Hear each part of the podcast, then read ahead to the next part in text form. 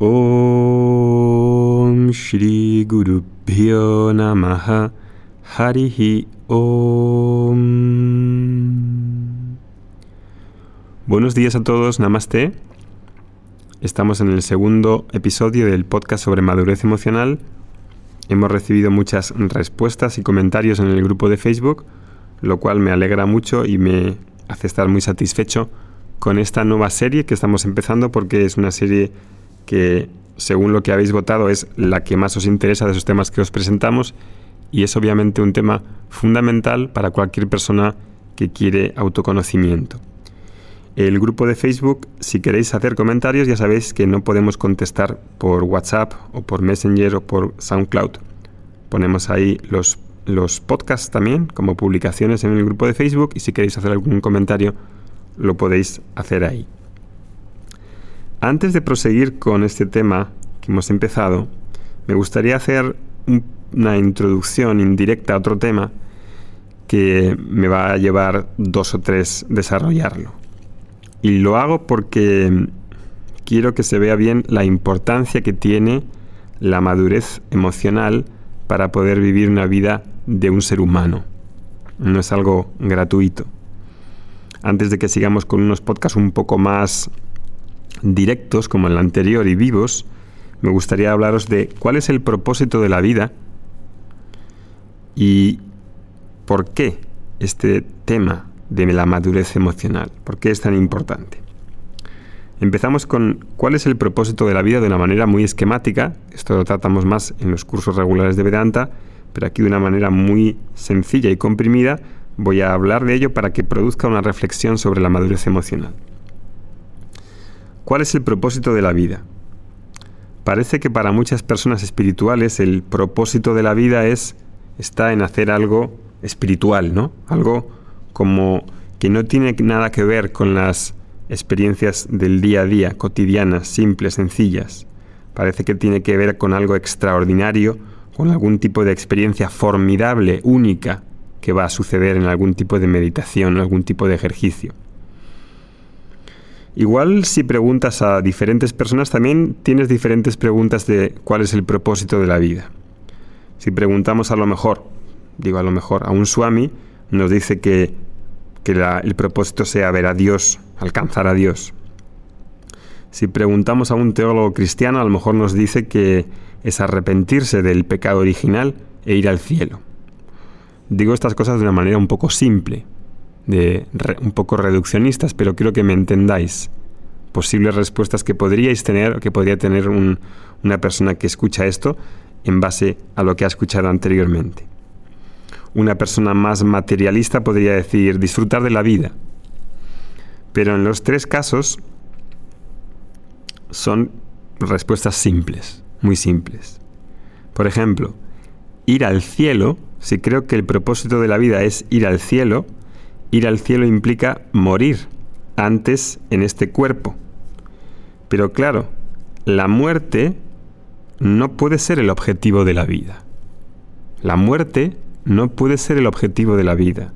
Si la meta es la muerte, no necesito haber nacido. ¿Qué tendría de sentido que el propósito de la vida fuese la muerte si nazco? Si la meta es la muerte, no necesito haber nacido y no voy a permanecer tampoco en esta forma después de la muerte. Y no estaba antes de nacer en esta misma forma.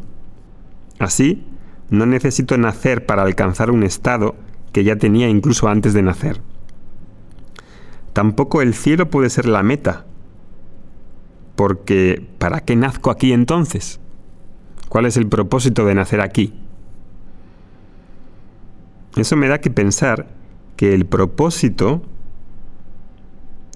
de la vida deba ser algo, algo que acontece en esta vida misma, en las circunstancias y en las acciones simples y cotidianas, si tengo la visión para ver. ¿Puede ser casarse el propósito de la vida? Obviamente no. Casarse puede ser un medio para crecer, si tengo la actitud correcta pero no el fin de la vida. ¿Puede ser tener hijos el propósito de la vida? No, porque también los animales tienen hijos. Puede ser un medio para madurar, pero no el fin de la vida. ¿Es el autoconocimiento el propósito de la vida? Sí. El autoconocimiento, el querer conocer la verdad de las cosas, la verdad de mí, la verdad del mundo, la verdad de Dios, desde luego aparece como que tiene muy buena pinta de que sea un propósito de la vida.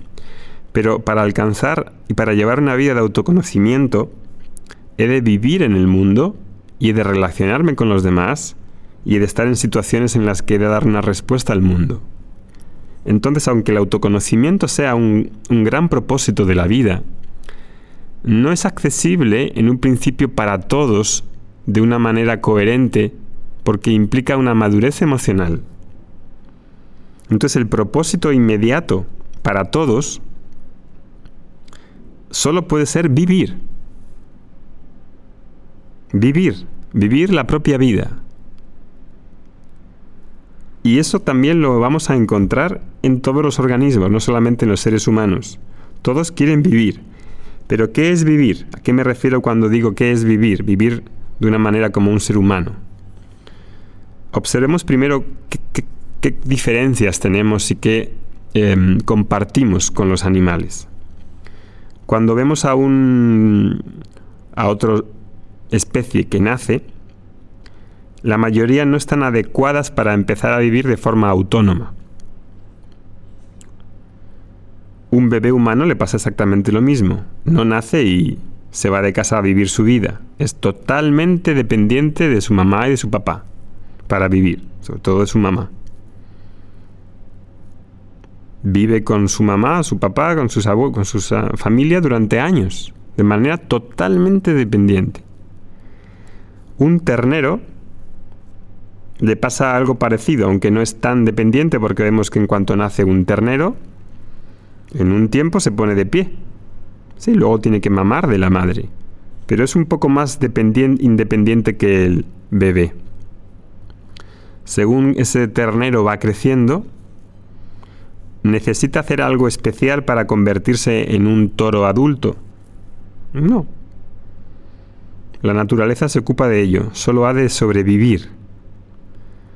Cuando el toro es adulto y ya se ha convertido en un toro físicamente adulto, ¿tiene que hacer algo para vivir en un equilibrio psicológico?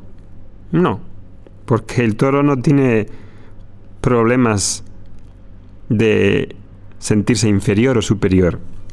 No tiene tampoco problemas morales, porque no es un sujeto moral.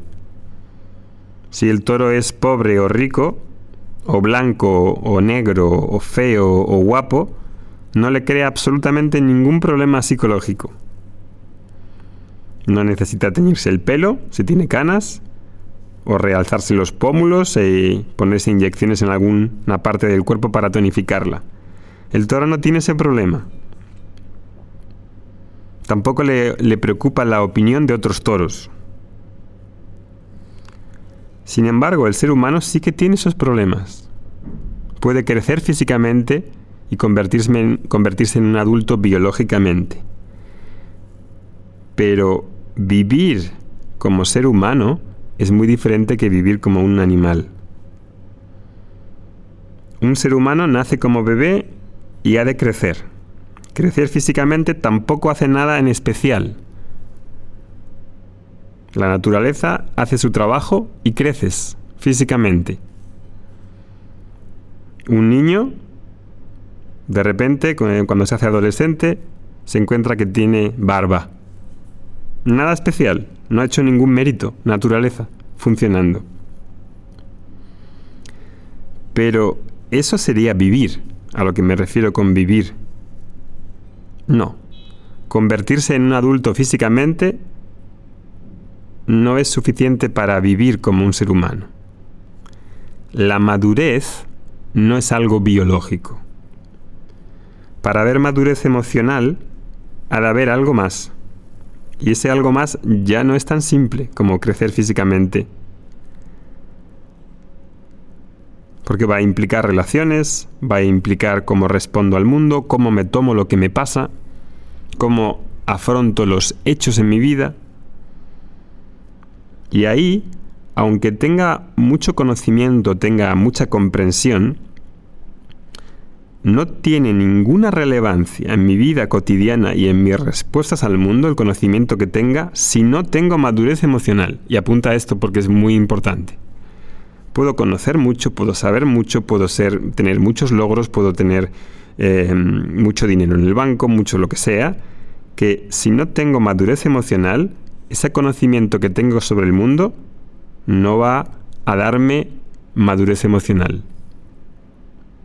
Y al fin de cuentas, en parte soy mis emociones. Y eso no puedo pasarlo por alto. Y lo subrayo, no puedo pasarlo por alto.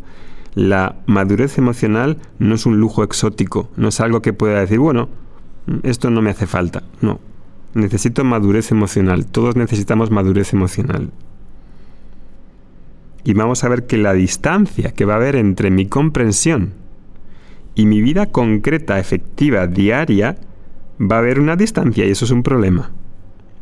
Por ejemplo, en la Bhagavad Gita, Durodhyana lo expresa muy bien y dice, Yanami dharman nachame pavritihi, yanami dharman nachame nivritihi, kenapi margena hridishtitena, yatha niyuktosmi tata karomi. Dice, sé lo que es correcto, pero no puedo seguirlo.